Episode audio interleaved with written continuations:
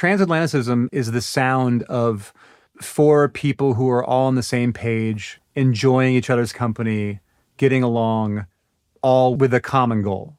It's a record made with love and respect. Das sagt Ben Gibbard, Sänger der Band Death Cab for Cutie. Im Broken Record Podcast erklärt er hier, was deren Album Transatlanticism für ihn so besonders macht. Und nicht nur für ihn ist dieses Album so besonders. Egal, was man über Transatlanticism liest oder hört, da ist ganz oft die Rede von Soundtrack einer Generation, genreprägend, Meisterwerk. Warum schwärmen alle immer so von diesem Album? Das wollen wir heute rausfinden. Denn genau heute vor 20 Jahren, da erscheint Transatlanticism von Death Cab for Cutie. Hier ist der Popfilter am Samstag, den 7. Oktober. Ich bin Gregor Schenk. Hi.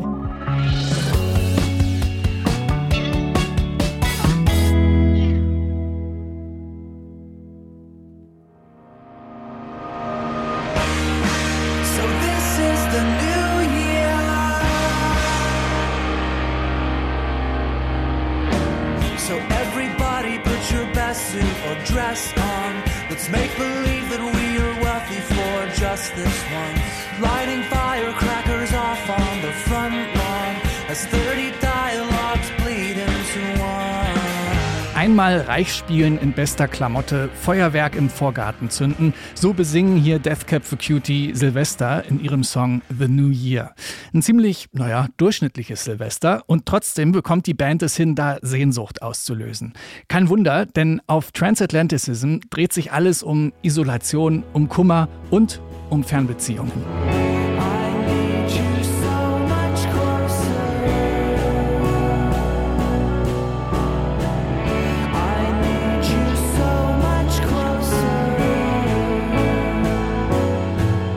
Need You So Much Closer singt Ben Gibbard hier im Titeltrack Transatlanticism. In der Strophe singt er dann noch vom Atlantik, der durch endlosen Regen entstanden ist.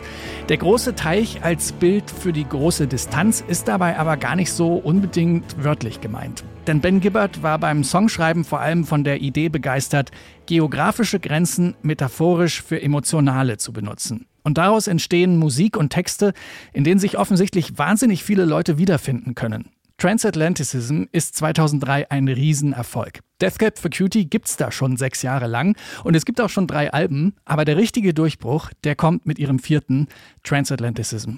Im Broken Record Podcast sagt Ben Gibbard rückblickend, sie haben da auch genau den richtigen Zeitpunkt erwischt. What was also happening at that time was this massive cultural shift where indie rock went from being this underground medium to being, I would never say so much mainstream, but certainly like larger than it, it had ever been. 2004 was the year that indie rock broke. Like it went from being this underground thing to to like a year um, or two later, it's like the killers are everywhere yeah. or whatever. And Arcade know. Fire. Yeah, yeah and Arcade, Arcade Fire, Fire, and, yeah. and the Shins and, and, you know, it's like bands that if they had come out five years earlier would have been playing basements and small clubs are now headlining Lollapalooza.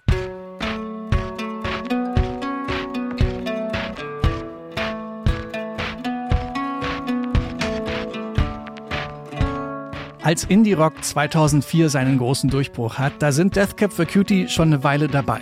Und sie sind so der sanftere Gegenpart zu den oft schnelleren, härteren Bands, die eher so nach Garage und Widerstand klingen. There's no blame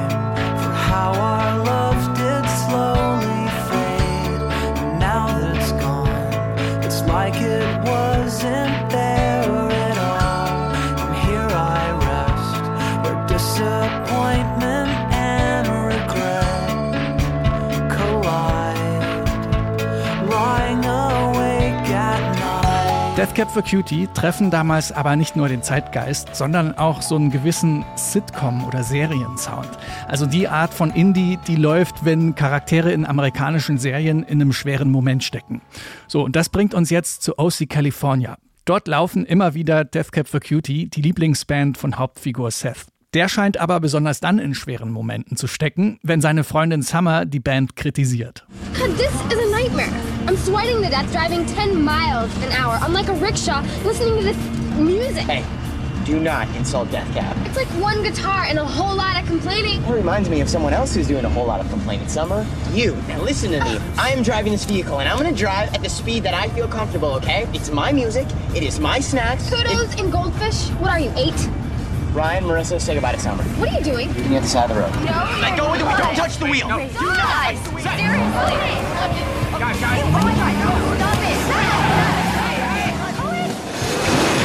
Tja, Deathcap für Cutie zu beleidigen, das führt dann hier zu einem Autounfall. Und es zeigt doch ganz schön, wie groß das Standing der Band vor allem in den frühen 2000ern ist. Und wie wichtig sie ihren Fans ist. Ausschlaggebend dafür Transatlanticism.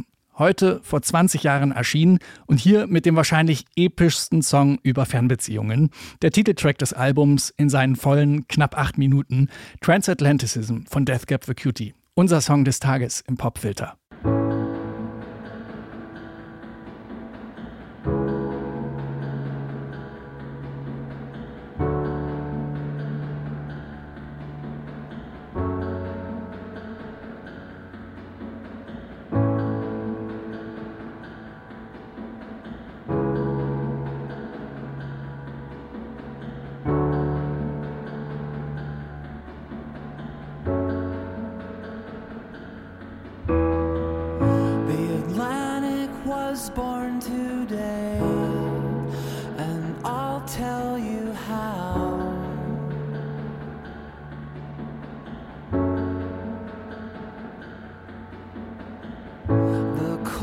to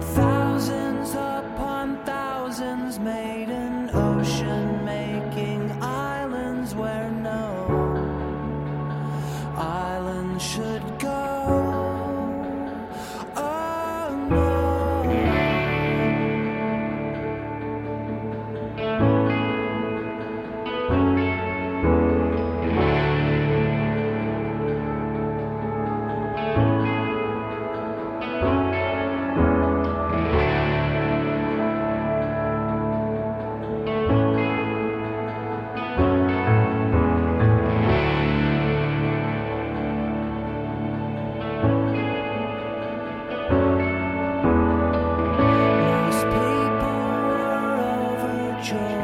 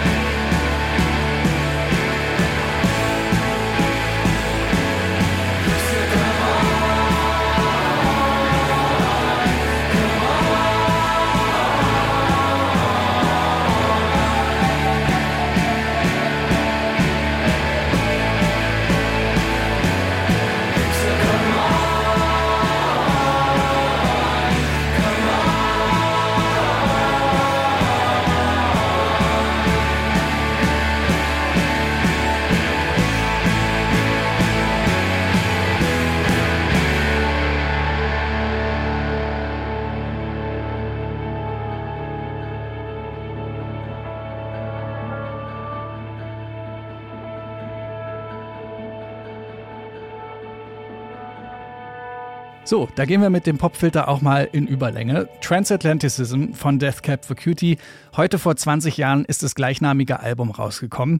Für Sänger und Songschreiber Ben Gibbard übrigens ein richtig krasses Jahr, denn im Februar 2003, da erscheint ja auch noch Give Up, das erste und einzige Album seines Nebenprojekts The Postal Service.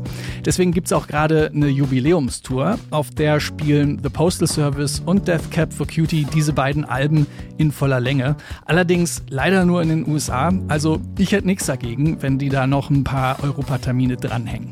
So, das war der Popfilter für heute. Lasst uns gerne ein Abo oder eine gute Bewertung da. Das hilft uns bei der Arbeit. An der Folge heute beteiligt waren Anton Burmeister und ich, Gregor Schenk. Und morgen, da geht es hier um das Jazzphänomen Loewe. Bis dann, danke fürs Zuhören.